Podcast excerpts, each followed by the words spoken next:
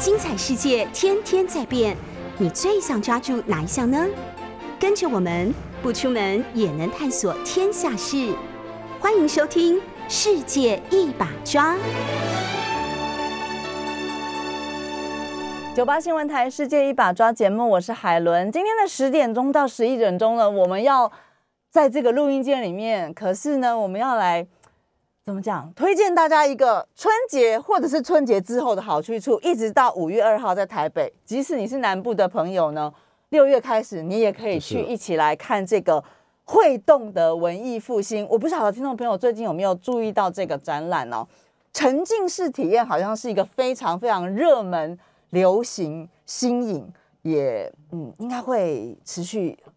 就是大家会很关注的发烧的一件事情啊。所以，我们今天在节目中呢，世界一把抓要让大家坐在这里就可以来感受一下真正的世界。到欧洲去，特别是在疫情期间，我们现在都看着我们戴着口罩，也没办法出国，所以呢。呃，我们在今天的节目中邀请到的来宾是我们翡冷翠文创的总经理郑清煌郑大哥来跟我们谈谈这个会动的文艺复兴哦。大家可能会很好奇，讲到文艺复兴，你想到什么？呃，可能是佛罗伦斯、意大利，或者是有一些艺术家。对，文艺复兴三杰。对，哎，现在是在考试吗？在交流，在交流。对，待会我们。哎，就会也在节目里面跟大家提到这些哦。不管是不是喜欢艺术的朋友，包括海伦自己，对于这一个会动的文艺复兴，这个是一个展览，是非常非常的有兴趣。我我自己就会在过年期间赶快去看一看。我刚刚也跟郑大哥讲，我自己有一个同学呢，他已经去看了这个展览，然后大推，真的是大推。所以，我今天真的也要近距离的来跟郑大哥好好的请教一下。哎，我们了解一下这个会动的文艺复兴的。幕前幕后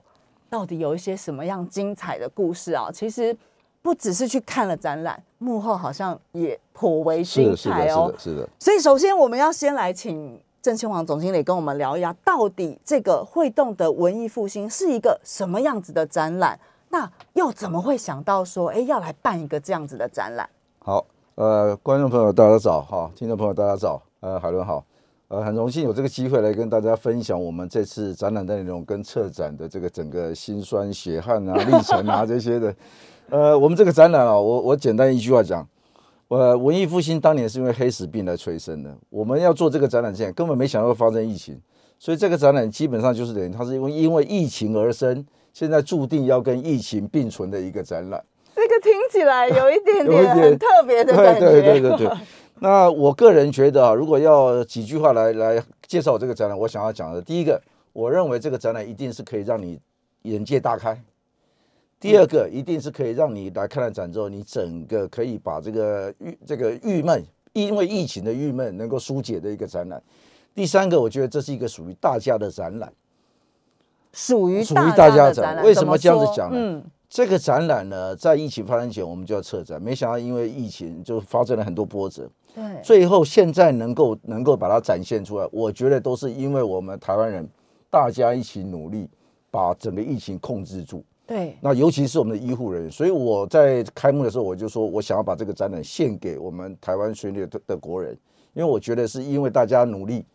呃帮忙，所以我们这个展才能够开。尤其在不能出国，在疫情的当下，这个展览的内容、特色、主题又是那么符合这个时事，所以我才会今天才敢来跟大家做这个推荐。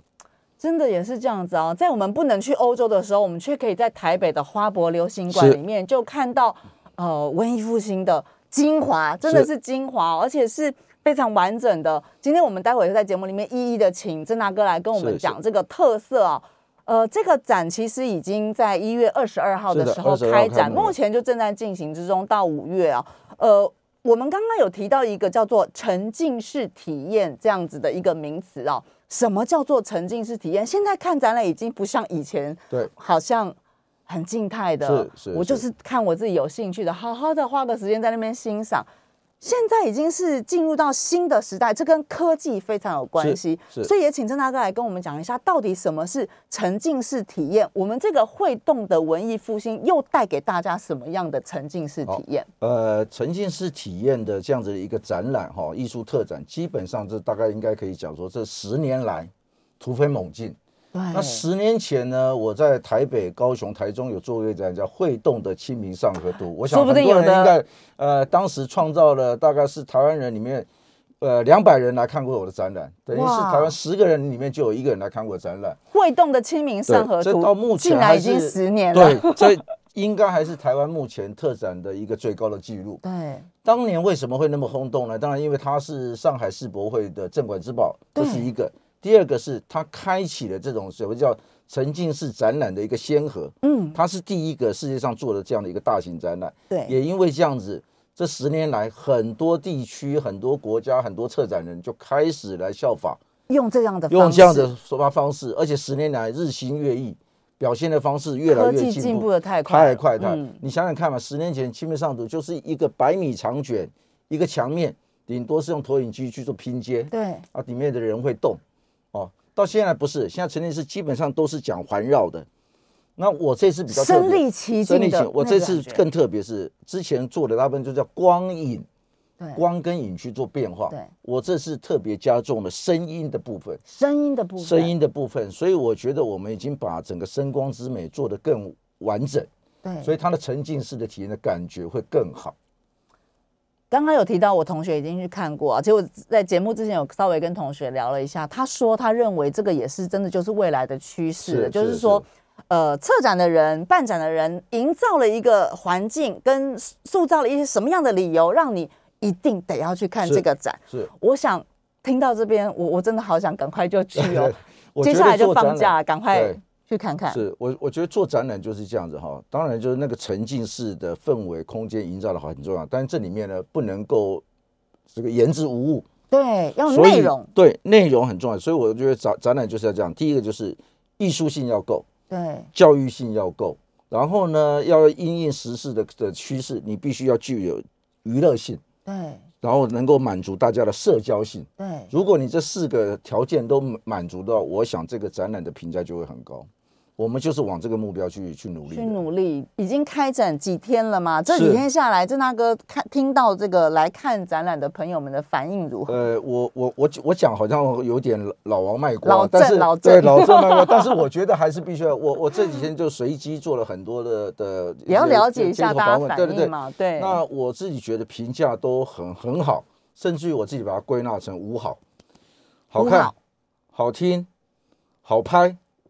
哦，可以拍，我们在展览现场都可以拍。好买。哦，还有好买，呃好看当然就是我们整个光影环境啊，影片的制作啊这些东西，大家觉得满意度而且这个内容说有二十四位的艺术大师，超过对两百幅的是是是。文艺复兴时期的名画。嗯那刚刚讲好看嘛，好听就是我们所有的音乐哦，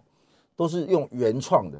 哦所有的影片我们搭配配合这个，我们跟国外团队、跨国团队做的影片的内容，会动的部分的话，都跟他们合作之外，对还请意大利的编曲大师，根据不同的影片内容去做谱曲。对那别人的沉浸式观展，他可能都是套用现成的 background 对的，音乐，但我们不是。专门为了这个对，所以你到现场去，你应嗯该可以听到在台湾很少听到的一些曲调的风格。对呃，然后还有一个区块是我们把文艺复兴的古乐也收集到了，哇，所以进去的话，那个氛围特别的有感触，真的就是真的就沉。浸式的，对对对，那好拍当然就是画面变化很多，像海对伦刚讲嘛，我们这次收集到了文艺复兴三百年这个里面的二十四位最具代表性的话呢，嗯。包括文艺复兴三杰对。啊，还有其他的，我们把它收集起来。对。这些它的有两百八十幅的作品，分别收藏于三十六个博物馆跟美术馆，对，我们都把它 collate 在一起。对。这也是以前文艺复兴主题的展览，没有人你不用一次跑那么多博物馆了，对对对，所以就好看、好听、对。好拍，然后好玩呢，就是我们这里面有 AR 的效果可以玩，还有一个蒙娜丽莎可以跟你合照，待会我们都可以再详细的说明。那当然好买，就是说你不用出国，你就在这边可以买到欧洲风格的、异国风味的，而且是高品质的衍生的商品，文创商品是是嗯，所以听起来这个适不适合小孩啊？适合。所以年龄层大概是呃，像我们这几天呢，还有坐婴儿车的、爸爸抱的、哦小学生，各级学校基本上都有。家庭是因为我们从小到嗯大都读读书，一定都有知道文艺复兴，对呀，对不对？只是可能你忘记了历史课本拿起来翻一翻，所以我们在里面呢，第一区叫历史长廊，我们就做了把帮你提哦，有纲分不同的，区，对嗯，帮你提纲挈领，甚至我们还特别去整理了一个年表，嗯，文艺复兴三百年发生什么事情？更重要的是，我们把东方西方的去做对比。呃，同样一个时代，意大利、欧洲发生什么事情，啊在明朝发生什么事情在日本发生什么事嗯情，让你更有概念，你就对于整个历史，哎，很清楚的哎是的，是的。了解那这里，面就包括黑死病对你的影响，对对不对？然后一些印刷术的发明，对不对？包括那个企业赞助也是从那时候开始出来的，这些我们都做了相当的介绍。十四到十七世纪那个时候的是东方跟西方到底，对对对，所以其实听起来真的是一个很有教育性质的。但是刚刚郑大哥又有提到了，借由这些科技的辅助，沉浸式的体验，它非常具有高度的娱乐性啊。呃，我就我同学的讲法也是这个样子，所以我非常相信我同学的话，因为我刚刚有跟那个小玉说，我同学基本上是一个不是很好伺候的，哎，怎么这样、哦这样这么这样批评我同学？不是不是，他是一个高标准的人，我必须要说。所以当我同学说大推的时候，我真的非常的非常的相信他、哦。待会我们会一一来呃，再好好来讲一讲这个展览到底有哪些特色哦。不过在这个之前，我们现在聊一下能够办出一个这么棒的展哦，大家很期待的展。刚刚郑大哥其实我们在节目前有稍微有聊到，其实台湾团队其实在这一次的这个策展扮演的很重要的一个角色哦，然后也有很是不是有一些创举，可能是是。全世界第一这样子的一个创举，这个部分可不可以先来跟我们分享一下？呃，我我其实因为啊，在做展览表演这一块已经有很长的一段时间，但过去我最最痛，或者我说我的心得里面，其实就是说我以前做的都是人家的东西，都是从国外拿授权来的，最后哦都不是属于我的。你的意思说别人办一个展，你只是把它移移植到过来对就算你是拿到跟权利移，到台湾比方说你跟奥赛罗浮宫合作，最把人家的原画拿来，最后还是他的。你办了哆啦 A 梦，你再成功，这还是日本人的东西。对，所以，所以我就一直想要说，我想要自创 IP。那要自创 IP？这个不容易耶。，对，那要自创 IP，我会觉得说不能靠自己一个人力量，必须要同心协力尤其是我们要一起把台湾的市场做大，大家要甚至于要把台湾软实力带到海外去。所以我这次在策展的时候，我就一直想要组织一个叫台湾的梦幻队。嗯所以这次很幸运得到很多伙伴的支持。嗯，我们把台湾文创相关产业的这些业者、企业都集合在一起。呃，包括像比方说，有人负责展览工程、硬体工程，对有人负责投影技术的，对有人负责内容的制作，对有人负责这个 LCD 显示器的提供，有人负责立体音效工程，这些团队我都把它集合在一起，所以也因为这样子，我们整个展览的效果才能够达到我们的预期。那也因为这样子的话，我们可以让观众观赏到好的品质。对接下来我就希望有朝一日我们在台湾做完巡展之后呢，我们能够把我们的展览带到海外去，向海外展现我们台湾的软实力。包括我这次的这个这个衍生商品，我就把它取名叫艺术生活市集。这里面所有的厂商，包括包括这个莺歌莺歌老街的这些百年的老店，哇，呃，还有一些文创的设计的专家或者是这业者，我们都请他们来共同来参与，也就是希望把这个文创的饼给做大。当然一开始在策展的规划的时候，没有想到后面会有疫情发生。是可是刚刚我在听郑大哥聊这些时候，特别是因为现在就处在一个疫情时间，疫情已经影响大家非常久了。听到这个时候，其实更为感动。其实大家是一起在呃努力、团结、合作，找出一个出新的出路哦然后走到海外去，走到世界去，是让世界也看到我们看到了文艺复兴时期欧洲的这么棒的一些呃文化精华。可是我们同时也借由这个方式，把台湾的很美好的事情推到国外去啊是的，。是的，但是在这之中，除了我们台湾的这个刚刚讲梦幻团队之外，也有跟像刚好莱坞或者是国外的这是个优良的团队合作，是合作什么部分？呃，我觉得呢，我们现在打造的，既然是要把台湾队带出去，同时要进军国外，你还是有一些国际的的合作伙伴进来，对不对？所以我们这次呢，包括策展，最早的授权策展就是跟意大利合作。那意大利那边，他们本身还有一些欧洲的工作人员也加入进来，包括音乐的，也有一部分是日本的的这个音乐家也有参与在里面。对所以我们这个团队基本上是很跨国的。另外呢，我们也跟那个好莱坞的这个电影的特效团队叫数字王国，我讲它非非常有名，嗯，合作了一个 AI 虚拟人的一个技术，把蒙娜丽莎让它火起来，它可以在现场跟观众对话，然后跟你拍照留念。这个也是国内的一个创举，所以刚刚海伦有讲，我突然好好奇哦创造了很多的蒙娜丽莎第一啊。讲话了耶。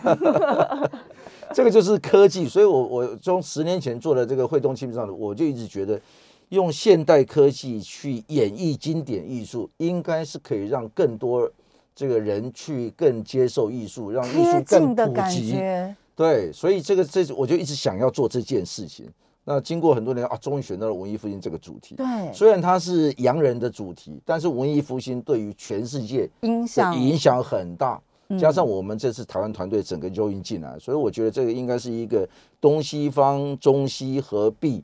的这样一个结晶。所以我个人还蛮蛮喜欢的，也希望观众朋友能够喜好。讲到蒙娜丽莎，我真的觉得我们可以多聊一下这部分吗？刚刚提到说，哎，用一些科技的方式，我们可以跟蒙娜丽莎对话。其实我想，大部分人我们在想到蒙娜丽莎的微笑嘛，是就是一个是哇，大家过去可能会用一个非常艺术的角度，我们怎么去欣赏它的这个呃构图各方面的，对不对？但是刚刚讲透过数位科技的方式哦，让它活起来了是。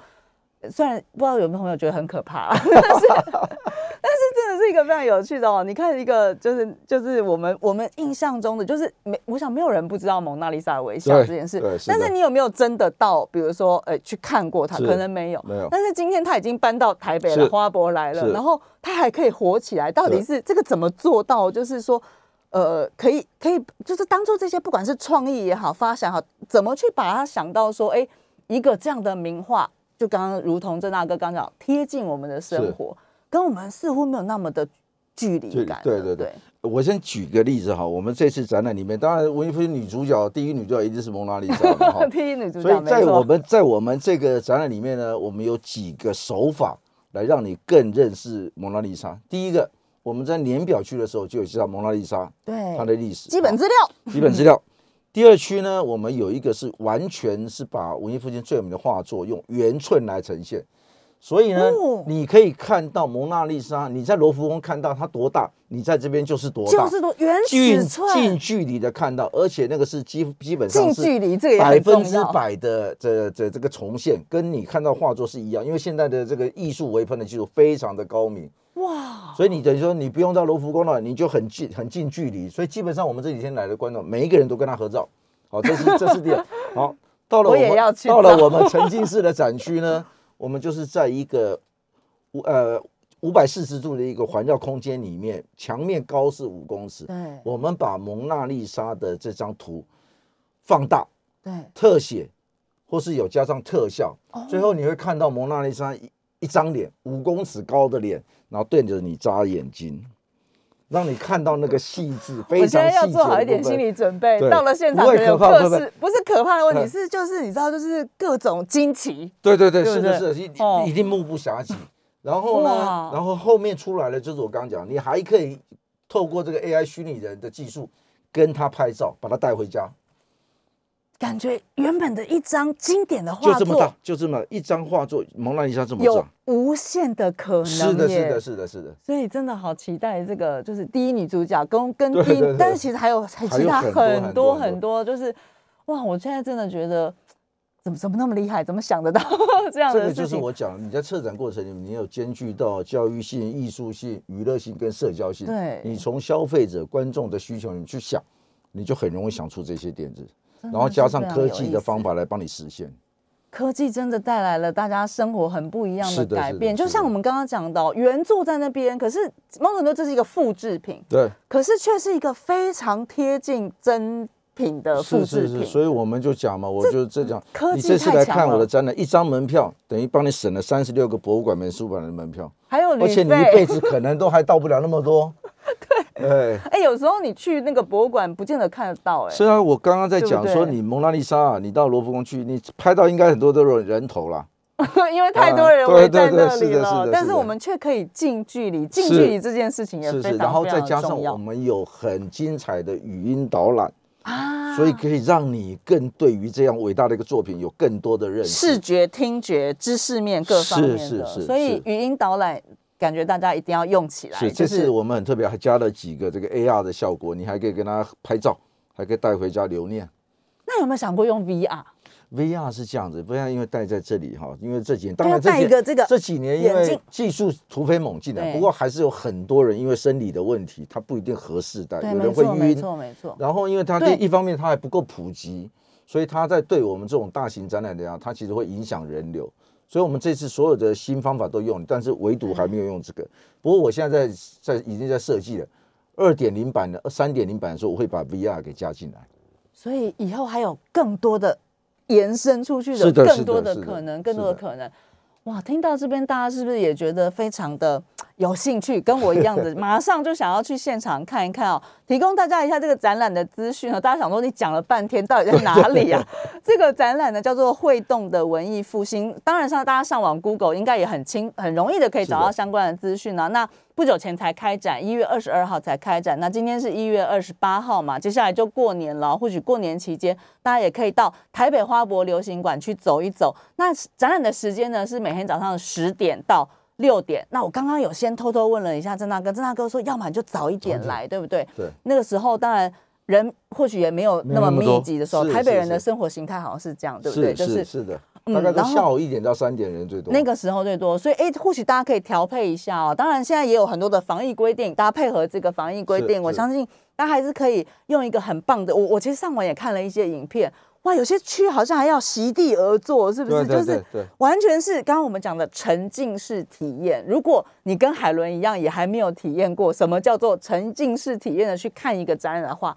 或许哎，这个会动的文艺复兴就是一个很好的选择哦。在台北花博流行馆，其实交通也非常的方便嘛就是。圆山捷运站我我看我们副市长黄珊珊说，他也很讶异，说哇，我们流行馆可以变成这样子、哦，是是是，所以黄副市长那天早上就特别来检查，我们所有的防疫的都是合乎最高标准。没错，大家就跟郑大哥刚刚讲一样，大家一起把这个防线守下来，但是我们还是可以好好的过我们的生活。我们在广告之后回到我们的世界一把抓，我们要继续来请郑总经理来跟我们谈一谈，到底这个展览有哪些特色。广告之后回到世界一把抓现场。九八新闻台世界一把抓节目，我是海伦。今天我们在节目现场呢，请到是我们翡冷翠文创的总经理郑清煌郑大哥来到现场，跟我们谈的是最近应该算是最夯的一个展览了，会动的文艺复兴就在我们的花博流行馆啊，现在也正就是展期，一直要在台北会展到五月二号，接着呢会移师到高雄去。其实刚刚在节目一开始没跟大家讲的是，本来是去年这个展就要办的，而且郑大哥要开创第一，就是是要台北、高雄一起办，是对不对？是台湾最大的赌赌博，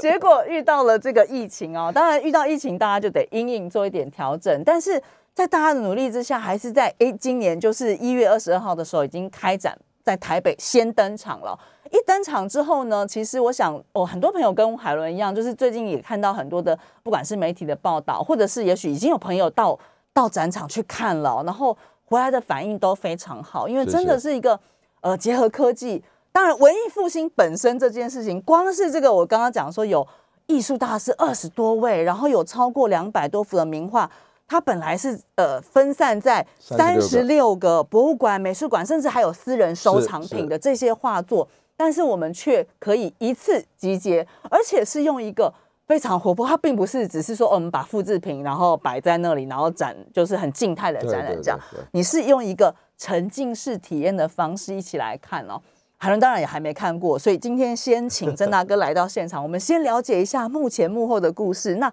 有机会的话，真的就是到现场一起去感受一下，看看我们今天讲的是不是真如是郑大哥所大家做。今天老郑不是来卖瓜的，是真的来跟我们推荐一个好展览哦。刚刚我们谈到了前面，如果你有听的话，蒙娜丽莎会在现场跟我们就是有互动有对话这件事情是，我就非常期待。还有刚刚讲的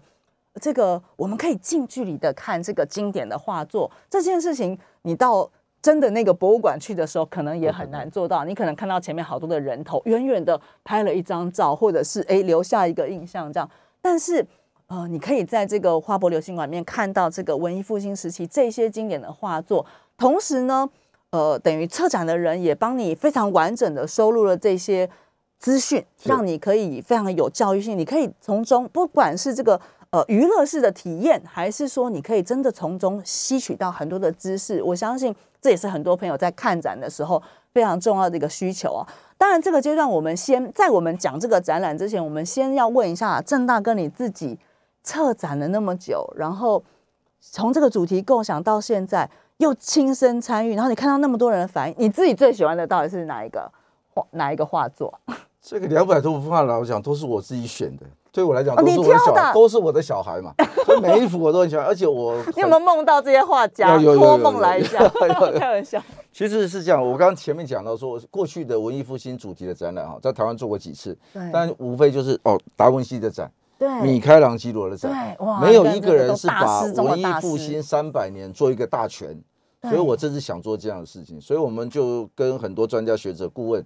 一起挑选了这两百八十幅画。哇，所以才会选出二十四位道。当然所以名就是文艺分三杰，但是还有很多画家其实对后世影响一样很大，对所以我们特别就把他们都集合在一起。那以画作来讲，我觉得有两幅画，我个人是比较推荐。当然这个是我个人的喜对啊，对好，。每个人有自己的喜好。第一个，我觉得就整个展览内容来来讲，难度高，就大家、因为你不容易去看到了。就是我想要推荐第一个是西斯丁小堂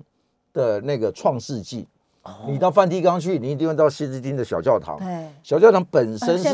以前是教皇个人的 的这个拜念念经的地方，对后来才把它扩建这个放大。所以它在天花板上面有米开朗基罗画的天顶的壁画，叫《创世纪》。对，哦，它里面有分为九个故事。那当然最有名的一段就是创造亚当，呃，就是一个男生躺在那边跟天使的手指头的那个是最有名创的。造亚当。那他在现场呢，他是长四十公尺，对宽十四公尺，然后离地二十公尺，所以你看不到那么清楚。那这次展览呢，我们就把它拿到这个完全图像的授权。我先在八十，先在我们的这个复制的艺廊上面，把创造亚当原寸呈现出来。哦，接下来，嗯，接下来在我们这个全世界最高级的这个 LCD 这个液晶显示屏，八十五寸的液晶显示屏，把全部的这个整幅画作展现出来，而且还有局部放大，所有的画质、细节。细致、细节都在里面，你都可以看得到。嗯，到了沉浸式的展区的时候，再利用墙高五米的墙面，四面墙加上地面，再把这里面的细节嗯。以及全图放大、特写，对，加上音乐的搭配，让你整个看得更清楚。所以等于就是你不用到西斯汀教堂，就算你去了，你也看不清楚。所以我觉得这一幅画也是台湾第一次要看完整呈细节，现，赶快来看。这一次嗯完全呈现，对所以这个一定要看。一定要看。好第二个是我个人私人很喜欢的，就是杜勒，一个德国的文艺复兴画家，嗯他画了一幅画叫做《祈祷的双手》，他这个手大概就是比这个样子。嗯，他特别是特别在于这个是文艺复兴向着主题的画作很少。那杜勒是专门画素描的，那一张素描很简单，但是很传神，画的非常的好。这后但是后面有一个很有名的故事，那有个说法是说杜勒跟他的哥哥对，哦，或者是他一个好朋友，他们两个因为没钱，所以就讲好说啊，你先去打工，我来学画画，然后你画学好了之后，我再来打工了。最后他就让给他就让给我了，就是说我因为他已经为了打工把整个手都已经废掉了。所以没有办法，哦所以他当他他看到说啊，那个朋友他的兄弟这样子在祈祷的时候，知道。他就很嗯感动，才把它画下来。画所以这后面充满了这个，这是以前啊，在黑暗时期不对会用这种主题画，是因为文艺复兴已经开始讲人文主义了，对所以才会出现这样的画作。那尤其在疫情的这个当下，我特别把这幅画选进来。虽然它不是油墨，不没有颜色，它只是一个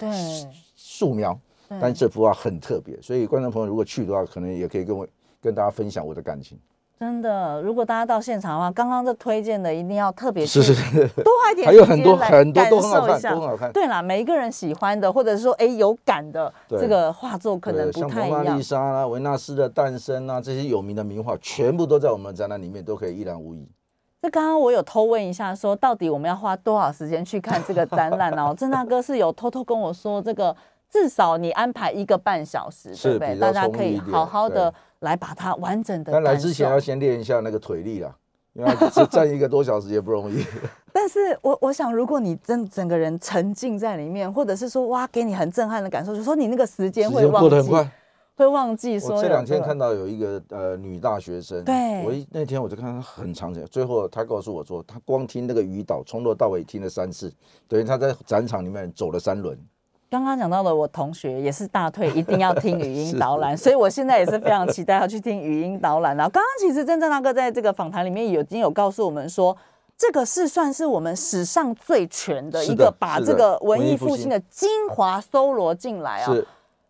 除了刚刚讲的那几个之外，有没有还有几个要推荐的？这么全的情况下，我们可能有几个重点，我们不要错过了，对不对？其实我们这个展览里面哦，创了很多的第一哦。那我另外再推荐一个，就是我们这一次的呃，把佛罗伦斯的圣母百花大教堂对对对对的穹顶壁画搬到台湾来。为什么讲说搬搬到台湾来？你到现场去，所以我在我现在起鸡皮疙瘩，你知道吗？你到意大利或者到佛罗伦斯，一定会去看圣母百花大教堂，但基本上都是要排队，要等很久。对，就算你去了之后，你也很难看到完整的壁画，因为为什么？因为它高五十三公尺，你就是觉得其实某种程度是一个到此一游的。对，你会看到哦，好漂亮，好漂亮，漂亮，但你画什么你不知道。对，所以呢，还是要回去看那个图说，网络上网查。然后，所以我们这次呢，就特别去跟这个，他他这个教堂是世界五大教堂之一，对，它是联合国的世界文化遗产，没错没错。我们是全球独家拿到授权，哇！我们的团队上去拍，拍这个五十三公尺高的穹顶壁画，拍了两百多张图，拍回来之后，利用动画的这些工程，对，去把它做成这样圆弧形的投影重现的一个概念，重现的概念。然后呢，我在台湾呢，我们做了一个九公尺高的充气巨蛋，二十四小时充气巨蛋，把它充起来，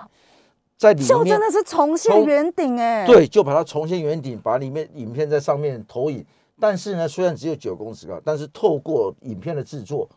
你好像就看到的是五十三公尺高的那个距离。对，所以非常的震撼。这个也是台湾第一次的特展，有人用这样穹顶投影。在世界展览史上也是第一次，把这个末日审判这个湿壁画是的重现到我们台北花博流行馆。所以，我们虽然拿的是这个国外的主题，可是是我们台湾团队自己来完成的一个创举。你刚刚有讲说要去拍，对不对？对，拿到第一个拿到这个独家授权就非常是的，因为这是这是联合国的人类文化遗产，所以是很难得的。而且这些壁画都已经年久失修，都其实都很斑驳了，所以你要考虑到它安全性啊，对不对？这个很重要。所以我们现在在做的，其实也是等于就是把这些人类的稀有文明做一些延续，利用数位科技的方法，让它保存，用另外一个方式把它保存下来，然后让刚刚讲的，让更多的人用更。亲近的方式是的，是的，贴近大家的生活的方式去进入到你的生活里面。而且这幅画很特别，刚刚海伦讲，这幅画叫做《末日神》，对，那就是老外的十八层地狱的概念。它的原画呢，就是分为五层，最下面就地狱，然后到上面到天堂去。所以它跟我们一样，其实都是叫惩恶扬善。所以做这样的一个展示，也是劝大家多做一些好事，做点好事，尤其在这么苦闷的时期。所以你看看这个展览，大家其实有。很多的知识性的东西进来，大家也会想到很多的感触也好，或者是一些启发啊，真的是。呼吁大家还是跟海伦一样，那个有空赶快去，赶快去看一下。刚刚郑大哥有讲哦，一个半小时，你把一个时间留下来。对，最好是刚开展，或者是说傍晚人少的时候来。对对对，或者早一点嘛。千万避开下午一点到三点。一点到三点就是旺季的时候。那不是午午睡的时间，而是大家吃饱要出游的时间。吃饱刚好想要出去走走的时候。好，其实你可以好好的来欣赏一下刚刚提到的这些细节啊。还有一个特色，刚刚我们讲的，第一个除了它是史上最全之外，有讲到它是跨国团队全力打造。是是，就我刚刚在讲说，我们为了想要做这样子的一个大部头的这样子的一个展览，当然就包括我们找了很多欧洲艺术哦，尤其是意大利文艺复兴的专家，先帮我们做了相关的资料的整理。对，另外我们国内也找了一些文史学者参与。这是前期的工程，真的很浩大。工程很好的，因为这些东西都不能唬人，不能骗人的。对，啊，那接下来呢，就找策展的团队。我们讨论我们应该怎么样把用这个数位科技表现出这些经典的重点，对，所以找了这个技术团队、策展团队、工程团队、设计团队，然后再最后就是内容的制作对，啊，同时呢还要再加上音响的效果，所以整个都口袋在一起。然后到台湾在布展的时期呢，你要考虑到公安的问题、对消防的问题、水电的问题，办一个展真不容易。对，所以其实一个特展啊，它是集合了众人的力量。所以我为什么刚刚在讲说很谢谢大家支持，就是这样子。的确哦，时间是早上的十点四十四分。到底这个会动的文艺复兴还有哪些精彩的特色你不能错过呢？广告之后回到世界一把抓的现场，我们再请郑庆煌总经理来跟我们说分明。广告之后回来。九八新闻台世界一把抓节目，我是海伦。今天我们在节目中请到的是我们翡冷翠文创的总经理郑庆煌郑大哥来到节目现场，跟我们谈的是最近最夯的你应该不能错过的一个展览——会动的文艺复兴啊！它是一个很流行的沉浸式的，也是趋势啊，就是这个光影艺术展。呃，刚刚在节目中，如果大家有听到我们分享的内容的话呢，不知道是不是跟我一样很期待，因为接下来很快就要过年了嘛。是的，是的，过年期间，我们刚刚还在聊哦，嗯，现在当然防疫还是非常非常的重要，所以我们遵守这个防疫的规范，但是大家也不想一直闷着，对不对？就是心情也很郁闷，或者是一直不在家里也不是办法。可是呢，户外或许也很多人，天还要看天气的问题。呃，有一个新的展览，同时呢，刚刚我们讲了，把这个三十六个博物馆、美术馆还有私人收藏的精华，文艺复兴时期的精华，全部的集结在台北花果流行馆里面，让大家可以一次的一网打尽啊是。刚刚而且讲到很重要的事情，是我们可以近距离的去观赏、哦，这个跟我们一般真的我们到花了机票住宿，当然去国外旅游是不一样的体验。对对对，但讲到旅游，现在就伤心啦，我们现在没办法旅行哦，所以这个可以借由来看这个会动的文艺复兴，做一个微旅行，其实也是我们这个展很大，在疫情期间很大的，特色，对不对没？错。呃，而且我觉得我们这里面的画作，因为文艺复兴当的画作主要有三大类型：对神话、宗教、肖像画。对哦，那这里面呢，基本上都是劝劝人家做行善事对，讲求的都是追求幸福安详。所以在过年这段时间来看的，不管你是什么样宗教信仰，我觉得都可以让你的心情沉淀下来，没错，让你得到这样一个幸福的感觉。我觉得应该是过年的时候一个很好很好的的选选择。对，而且我嗯们这次呢、是完全防疫工作是用最高的规格，我们的工作人员最少都是打了两剂以上。都有要求这个都有要求。然后嗯呢，全场呢每天至少清消三次。同时，工作人员当然每一个小时都会去，都会去都会去做整理。所有的观众、工作人员都要戴口罩、量耳温、量量额额温，然后实名制，然后我们还有进遵守中央的这个进门的时候还有这个嗯喷雾门都做最高的规格，所以包包括前几天那个台北市的副市长黄副市长也来对。检查过，我们都是安全过关的，所以观众可以安心放心的看展。我以为他是因为太久没出国，大家都想要去 他那几天有没有也看了很重温一下，非常的喜欢。重温一下这个大家出国的感觉啊！我想有时候是确实是这样，你到了一个新的场域，然后加上又是一个这样子的沉浸式的体验，所以其实完全让你忘记了。其实某种程度是忘记是现实生活，是是是是跟我们去旅行其对实是一样的感觉而。且我们的展场设计还蛮特别，因为这次场地是在花博花流行馆博，对，流行馆里面本来就有个水池，我们把很多有名的画作就搭在那个水池上面，所以你在拍照的时候，它还有倒影，就很有异国的情调。对，刚刚刚不要透露太多，海伦到时候在现场来看。不是刚刚有，我现在一直在想 想说，我到底要准备哪些东西去，然后但是刚刚郑大哥有说要录影的话，可能来不及录，对来不及，所以大家要亲身去体验一下，可能比较有趣。再来就是我们刚刚一直强调这个，它是一个很深度的沉浸式的体验哦。这个部分，我相信很多朋友可能跟海伦一样，就是我们过去在看展览的时候，其实还是我想传统的大家都都都很熟悉了嘛，对不对？因为我一直听我同学说哦，比如说我进去一个环绕式的，嗯然后它是一个很震撼的感受。刚刚郑大哥也有提到说，哎，你不要坐下来哦，就有些不要坐下来。对对对，你其实站着的话，你感觉比较不会 miss 掉很多是东西，所以这个最深度，当初到底是怎么？我真的非常好奇，就是说，当初当然，我觉得对于一个策展的人来说，第一个，我觉得郑大哥的个性也是是一直在挑战自己，是是是是的，办了那么从这个十年前的这个会动的清明上河图之后，加上科技的这个辅助，但是能够把这些结合起来。说真的啦，要要办一个展是一个大工程，对不对？刚刚讲从授权开始，各方面你要去协调。你看，光刚刚讲说要去拍这个圆顶的这个照片，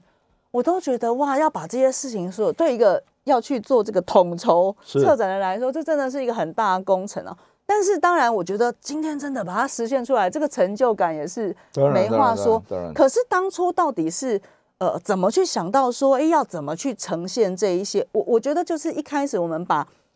刚刚讲，包括选画作两百多幅，要先把它决定说这要集合进来，再来集合进来之后怎么呈现？嗯，这个最深度的这个沉浸，这个这个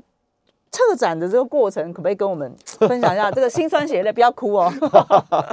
太感动也是。我觉得就是言归正传，就是一句话，我们从事的虽叫做文创业，但基本上核心就是服务。我是服务业，要从这个消费者就从消费者体验去来说，对不对？你把你把，比方说啊，文艺复兴三百年，你觉得你最想让观众看到谁的画作，对不对？当然，文艺复兴三杰你漏不掉嘛，对不对？其实像我们还有很多名画啊，比方说维纳斯的诞生啊，春天，大家都知道，可你不知道他是他是波迪切利画的，所以这个人你就把他拿进来，对对不对？那这四个人好像画风又很像，那有没有不一样风格的？哎，所以我们就把卡拉瓦乔，我戏称。他是当时的这个西区考克，我就把它放进来，对不对？所以你的展览自然就会内容很丰富多变，对不对？好，那接下来说，哎，你怎么展现它？对，所以像我们大师区呢，基本上我就把它当做是影片在拍。对，五位大师，五位风格都不一样，所以他在画面，比方说像西那个卡拉瓦的出现的时候，他就是很很暗黑，对，甚至于我们地面投影上有出现一些比较限制级的画面去搭配。那加上那个很悬疑的音乐效果，那像那个那个米开朗基罗，这个娱乐性好高。对，米开朗基罗他就是很磅礴大气的，对，所以那个是全场那个音乐也很震撼、很磅礴，加上地面投影，效果就出来了。用一个最适合的方式，把这个原作用一个更特殊的方法。对，所以基本上我把那一段呢，就等于说当做是五个电影，五五个五个短影片。对不对？每一个风格都不一样，然后有时候都画面在这边，有时候画面在那边，所以我刚才讲说，哇，如果您坐下来，脚酸当然是可以可以坐下来，但是千万不要全程都站都坐着，都坐，你要站起来太可惜了。对，因为墙面一直在变化，地面也在变化，你如果只坐下来，你会错失。所以我把我把这次展览，我自己甚甚至让它再再进阶一点，我把它称为叫立体沉浸式展览，立体立体的。立体的，因为你要站起来看，又有声音，不是真的是你的四面八方都，你就是被艺术包围的真的真的真的真的。这个听起来你怎么可以错过？对对对，老郑卖瓜，不过请大家来看看是不是这个样子。大家来听，在现场去看看一下，我们郑兴旺总经理花了这么多时间，还有刚刚讲的跨国团队也好，我们台湾的梦幻团队也好，大家一起携手来打造。我觉得特别是在。疫情期间吧，我觉得，呃，在我们做好防疫工作的这个防范的同时呢，其实我们还是可以去好好的去欣赏艺术。当它都已经走进到你的身边来的时候，其实我们应该真的是这样子。所以呢，今天节目剩下一点点的时间呢，我们当然呃再次提醒大家，它是一月二十二号到五月二号嘛，在台北花博流行馆，接着会六月三号开始会到高雄的国立科学工艺博物馆，但那是比较后面的事情。节目剩下一两分钟的时间，我们请郑大哥再再次告诉我们，到底会动的文艺复兴你不能错过的是什么？也给大家一点小小的防疫提醒，好吧？好好，呃，当然第一个就是希望观众朋友跟我们一样，大家都把防疫的工作做好。我们身为主办方，我们一定用最高规格来做好这件事情。对。第二个是在疫情的当下，能够出国是基本上是不用想的事情啊。所以呢，我们为大家把这个世界文化遗产。文艺复兴最有名的画都都搬到台湾来，而且用最新、最最特别的方法呈现给大家，就无非就希望给大家在这个疫情当中有一个最好的一个娱乐的一个选择。所以，呃，请大家尽量利用春节寒假的时间来做来观赏，这是一个建议大家不要错过的一个好的一个机会。真的是这样子哦。当我们讲到文艺复兴的时候，不管你想到的是过去我们在历史课本上面写到的东西，或者你本身就是艺术的爱好者，是是正如同郑大哥讲的哦，我们花我们过去在我们还可以飞行旅行的时候，我们可能花了很多的时间到欧洲去，是但是我们不见得第一个哇有那么充裕的时间，我们可以走访好几个博物馆，错没错，去搜罗这些。但是今天，哎，有一个团队已经把这个送到我们自家门口来。虽然是在疫情期间，但是我想我们做好防疫工作的话，我们还是可以好好的到现场去，特别是用一个这么特别的方式哦，去感受这个艺术。我觉得，嗯，就如同我们节目开始郑大哥提到的，这个黑死病跟文艺复兴是分不开。我们现在也是处在一个所谓大疫之中，是是是但是呢，我们用一个不一样的心情。也也有很多的反思吧。今天非常谢谢我们这个肥冷村文创总经理郑金黄郑大哥来到我们节目现场。刚刚在这个广告时段的时候，郑大哥也有提到哦，也放利多了，然后我们会 送票。那至于怎么送呢？我们会在请大家锁定我们九八新闻台的粉砖，也会在其他的节目里面再跟大家分享送票的资讯。再次谢谢郑大哥来到现场，谢谢大家，拜拜，新年快乐。